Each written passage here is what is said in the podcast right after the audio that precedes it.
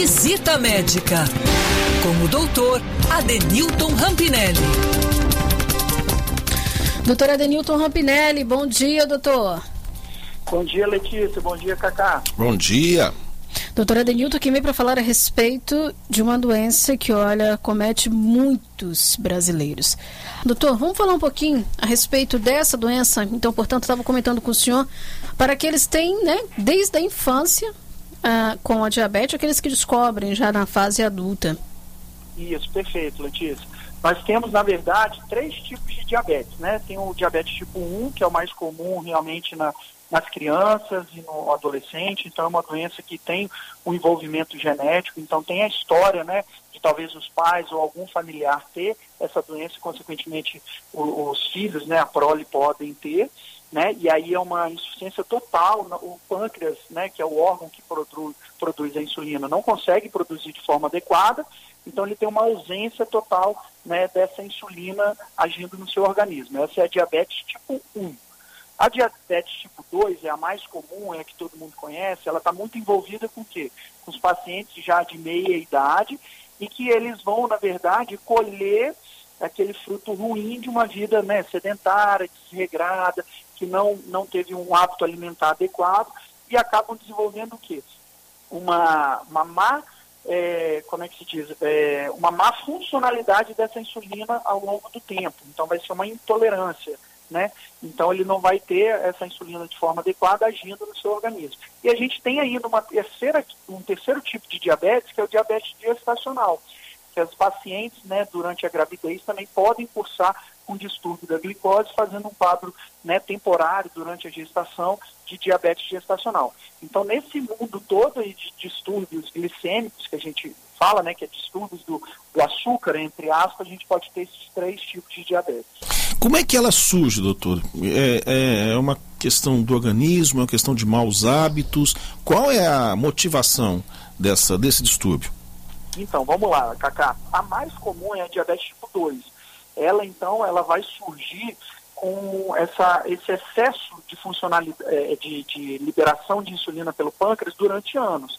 A gente tem células no pâncreas, que são as células beta, que produzem esse hormônio que ajuda o quê? a levar a glicose da corrente sanguínea para dentro das células. O que, que acontece? Durante anos, você ingerindo muita glicose, né, fazendo, é, comendo muito carboidrato que se transforma também em glicose, você vai sempre ter níveis de glicose mais altos, consequentemente vai sobrecarregar o pâncreas, sendo que ele vai ter que produzir durante anos sempre mais insulina para conseguir transportar essa glicose para dentro da célula. Com o passar dos anos, esse pâncreas entra em insuficiência, essas células não conseguem produzir, não tem mais a potência de produção de insulina como antigamente. Então acaba levando esses quadros de diabetes tipo 2. O diabético tipo 1, ele já tem essa alteração genética e ele descobre, por acaso, muitas vezes o paciente, uma criança ou um adolescente, na, na, logo na sua primeira adolescência, faz um quadro de descompensação, que pode ser um, um, um quadro de cetoacidose, que a gente chama, que o paciente fica em coma, tem alterações importantes, e aí descobre que, por acaso, que ele era diabético. Aí é por ausência mesmo, porque a célula dele já não produz por um defeito genético. E as gestantes não, as gestantes já no segundo trimestre, né, já começam a apresentar algum tipo de, de alteração da sua glicose, e aí pode desenvolver esse quadro também por toda alteração hormonal diante da gestação.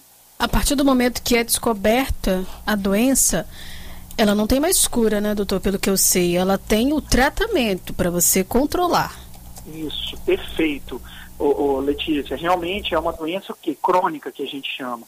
Esse é o grande problema da diabetes, assim como a hipertensão, como a gente havia falado semana passada. São doenças crônicas que a maioria das vezes não tem cura, tem o quê? Um controle. Você vai ser um diabético tipo 1 você vai precisar de tomar insulina para o resto da sua vida. Por quê? O seu pâncreas não produz esse hormônio. Então você vai ter que utilizar né, de forma é, exógena, que a gente chama. Né? A gente precisa injetar essa insulina lá na barriga para fazer a vez do pâncreas, porque o seu pâncreas não produz insulina. Então você vai ter que fazer esse controle com o endocrinologista, Graças a Deus, hoje o Ministério da Saúde disponibiliza o tratamento da diabetes de forma gratuita. Então, nos postos de saúde você consegue adquirir insulina. Você pode uh, ter a necessidade também de utilizar medicamentos orais, ou seja, comprimidos, para controlar diabetes tipo 2, que é a maioria das vezes. Isso também é gratuito, você consegue pegar nos postos de saúde de forma gra gratuita. E o mais importante é o quê? Mudar os seus hábitos de vida. Você, sabidamente diabético, você tem que fazer um controle do seu peso, um controle da sua dieta. Então, isso tudo você vai ter que mudar. Não adianta você achar que vai poder né, comer sorvete, bolo, bala, não usar adoçante, comer tudo que quer e ir lá e compensar com o uso da insulina. Não, não vai adiantar. Então você tem que fazer essa mudança comportamental e por isso que é uma doença que precisa de um acompanhamento constante, ou com o clínico geral, ou com o seu endocrinologista. Agora, como é que, é, geralmente, essa do tipo 2, que é a mais comum, né? A gente pode dizer assim, doutora Denilton, ela se manifesta de alguma forma no nosso organismo? Ou ela apresenta algum tipo de sintoma que nos faz procurar o médico? Pode ser algum sintoma que a gente fala, a gente pensa ser qualquer outra coisa, menos a diabetes. Uhum. Mas ela se manifesta de alguma forma? Então, como a hipertensão, ela é uma doença também que muitas vezes, principalmente a tipo 2, ela é silenciosa. Mas essa dupla, hipertensão e diabetes, é a grande causa de doenças cérebro e cardiovasculares.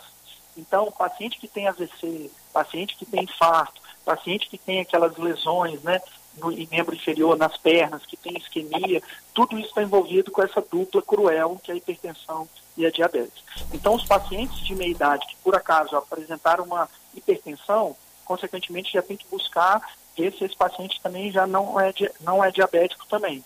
Então, por isso desse controle é sempre rotineiro dessas duas doenças. Além disso, a diabetes, junto novamente com a hipertensão, é a maior causa de quê? De doença renal crônica. Então, aqueles pacientes que a gente vê, né, que fazem hemodiálise, que precisam fazer a, a, esse procedimento para substituir a função do rim, a grande maioria das causas é o quê? A diabetes e a hipertensão. Então, o que, que a gente recomenda? Todo paciente que for em qualquer médico, assim como a aferição da pressão, ele tem que fazer a medida da glicose para investigar se esse paciente é ou não é diabético. Tem pergunta aqui do nosso ouvinte, doutor Pedro. Pedro conta o seguinte: doutora Denilton, sou diabético há sete anos e há poucos meses sofri uma ferida próximo ao calcanhar uma ferida, um corte, ele está dizendo, que demorou muito a cicatrizar. Precisei procurar unidade de saúde para fazer o procedimento de limpeza, procedimento de curativo. E o que me foi falado é que eu, por ser diabético, tenho que evitar ao máximo ter ferimentos com cortes, porque a demora no tratamento, na cicatrização, é grande. Isso procede, doutor?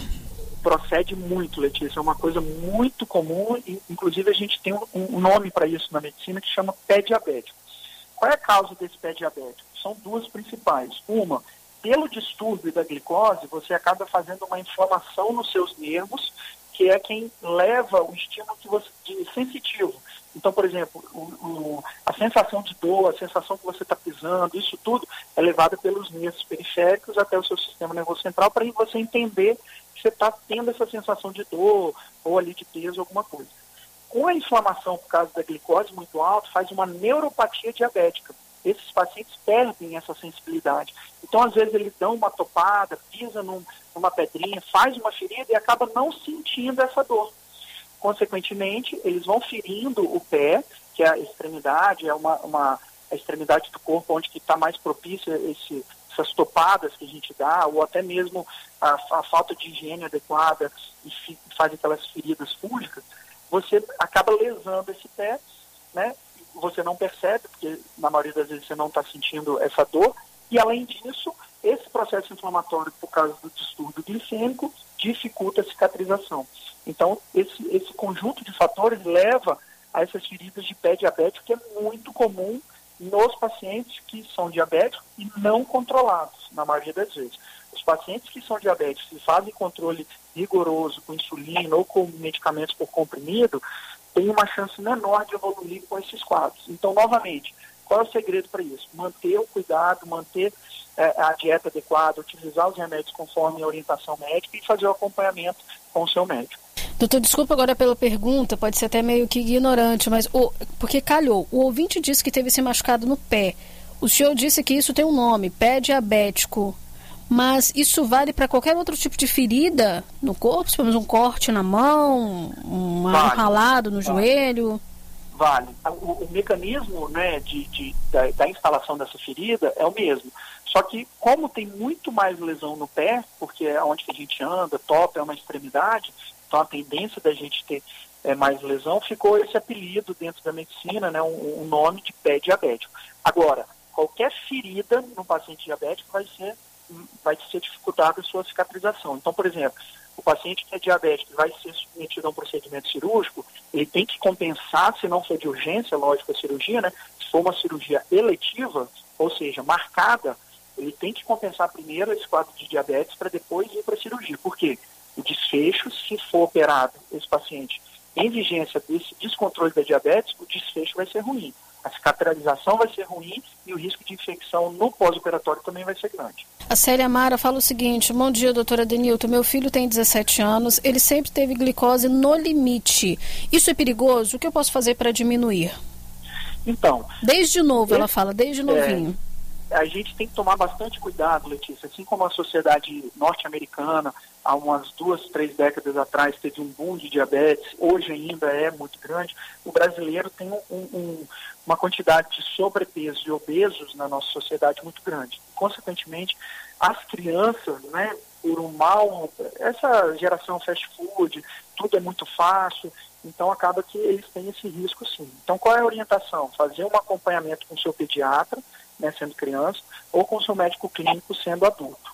Além disso, a atividade física né, é, é regular, três vezes por semana, pelo menos, acima de 30, 40 minutos, três vezes por semana, ajuda nesse controle também. Além do controle do peso e a boa alimentação, ou seja, comer o que? Coisa saudável. Então você tem um prato com verdura, com legumes, com carboidratos, com proteína, essa diversificação é muito boa. E evitar sempre o excesso de consumo de açúcar. Então essa é a grande, é a grande sacada para você ter uma, uma, um controle disso. Além disso, crianças principalmente devem também, também fazer essa aferição né, junto ao seu pediatra até para investigar se essas crianças não são o quê? Diabetes, diabéticos, né, tipo 1. É, a dúvida dessa mãe aqui, né? Imagina, ela tá falando, ele sempre foi magro, tá aqui com 17 anos na adolescência, entrando aí já na, na juventude, né? E a preocupação com a mãe aumenta, porque vem a fase da juventude, vem a fase das festas, vem a fase, possivelmente, não sei se é, desculpa, se é o caso do seu filho, da ingestão de bebida alcoólica. Isso tudo pode agravar ainda mais o problema. Sem sombra de dúvida, Letícia. Isso daí é uma coisa bem importante. Uma coisa que a gente pode orientar para essas mães e para outros familiares é justamente, por exemplo, nas crianças, se há uma alteração importante, se esse paciente está perdendo muito peso, se a urina dele, quando ele vai no banheiro, depois junta, aparece formiga perto do banheiro, são sintomas e é, sinais indiretos que podem falar a favor que esse paciente esteja diabético. Então, por exemplo, a criança que depois de, da educação física passa mal, desmaios inexplicáveis, isso tudo podem ser sinais de um paciente diabético nessa, nessa infância. Doutor, a gente já, eu mesmo já presenciei pessoas diabéticas que passam mal.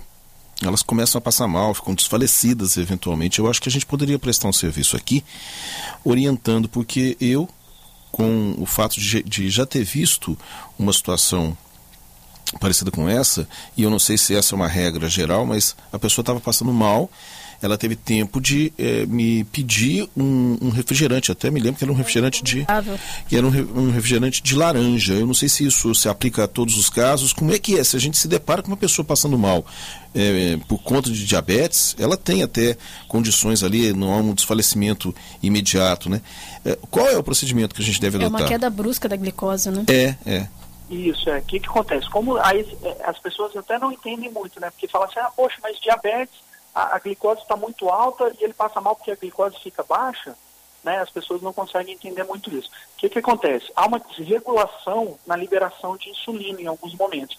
Então, por exemplo, o paciente que às vezes faz uma ingestão de, de um carboidrato de absorção rápida, por exemplo, que é o que? Essa, essas, tem barra de cereal, bala, tudo que tem muito açúcar, muito fácil é, dissolvido, né, essa glicose sobe muito alto e, consequentemente, aquele paciente que ainda tem um pouco de liberação de insulina, libera tudo de forma muito rápida.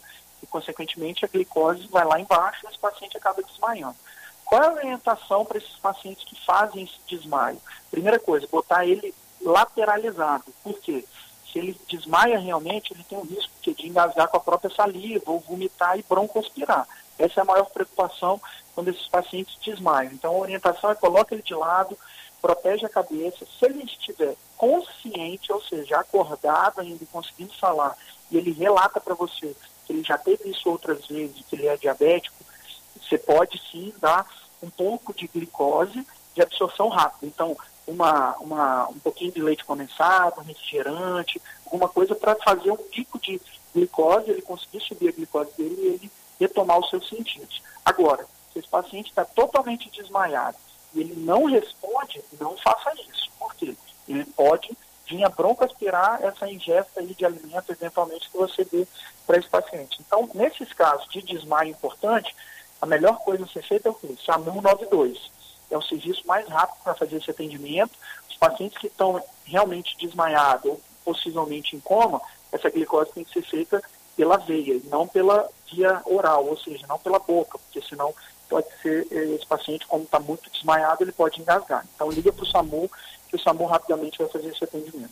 Para a gente finalizar, doutora Denilton, eu já ouvi muita gente falando né, que quando a gente procura uma unidade hospitalar, às vezes está com alguma gripe, alguma dor, né? É, mas é diabético, é sempre importante no momento ali, mesmo falando com o médico, né, prescrevendo para ele, no momento que você chega na, na, na, na, sala de medicação, você sempre avisar, sou diabético, porque é muito comum o, o, a aplicação do soro glicosado, é isso mesmo? Justamente para a equipe de enfermagem estar tá muito bem ciente do que está aplicando? Perfeito, Letícia. Como são doenças endêmicas, que a gente chama, né, que são muito comuns dentro da, da sociedade ocidental, principalmente, a hipertensão e a diabetes, elas, tão, elas estão envolvidas em outras doenças. Então, além desses cuidados dentro do hospital, da gente evitar né, fazer soro glicosado, liberar uma dieta que, que não tem restrição de glicose, para nós médicos é importante a gente saber se esse paciente é diabético e ou hipertenso, porque isso vai fazer o quê? O nosso raciocínio clínico para outras doenças se estabelecer de uma forma mais adequada. Por exemplo, o paciente chega e fala que tem dor no peito, e ele me confirma que ele é diabético, hipertenso, na hora tem que pensar o quê? Opa, esse paciente pode estar infartando. Agora, se o paciente fala que está com dor no peito, é jovem, não é hipertenso, não é diabético, opa, talvez a primeira opção para diagnóstico não seja infarto do miocárdio, eu vou ter que pensar em outras hipóteses. Então é sempre importante você se identificar com as, as doenças que você tem, porque isso auxilia em outros diagnósticos dentro do hospital facilita que a gente não faça, por exemplo, como você bem falou, um soro glicosado em um paciente que seja diabético. Maravilha, doutora Denilton Rampinelli. Muito obrigada mais uma vez, doutora Denilton, por suas orientações, tirando dúvidas aqui dos nossos ouvintes também. Obrigado a vocês e fique com Deus.